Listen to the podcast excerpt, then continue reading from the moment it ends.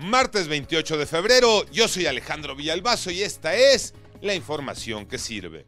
El strike estaba cantado, sí llegará la inversión importante de Tesla a Nuevo León de manera particular a Monterrey después de la llamada que tuvieron el presidente López Obrador y el dueño de Tesla Elon Musk. Incluye una serie de compromisos para enfrentar la problemática de escasez de agua. Pepe Toño Morales.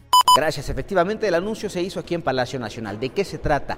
Tesla, esta empresa dedicada a la construcción de vehículos eléctricos y que es propiedad de Elon Musk, vendrá y se instalará en Nuevo León. Pero además también habrá una inversión por parte de esta empresa para el tema del agua, algo de lo que están padeciendo desde el año pasado.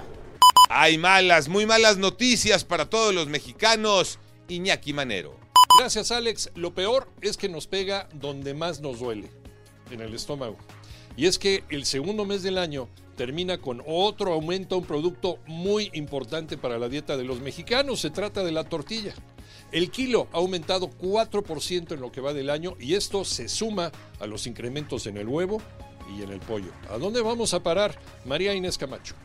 Así es, y es que cada vez se complica para las amas de casa el poder comprar los alimentos. De acuerdo con la Alianza Nacional de Pequeños Comerciantes, en lo que va del año, el kilo de tortilla subió 4%, vendiéndose entre 25 y 30 pesos en distintos estados del país. Y si a esto le sumamos que el kilogramo de huevo aumentó de 37 a 60 pesos en menos de 15 días, hoy las familias han dedicado o han dejado ya en segundo plano lo que es la salud, la educación, el transporte, el vestido y el esparcimiento para poder comprar los productos para comer diariamente. Messi se convirtió en el mejor de la FIFA 2022.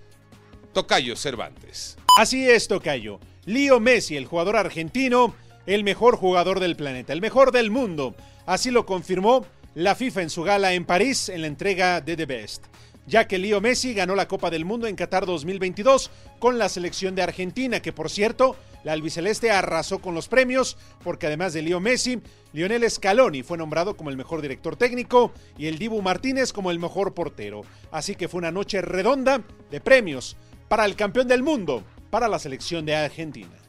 Yo soy Alejandro Villalbazo, nos escuchamos como todos los días de 6 a 10 de la mañana, 88.9 y en digital a través de iHeartRadio. Pásenla bien, muy bien, donde quiera que estén.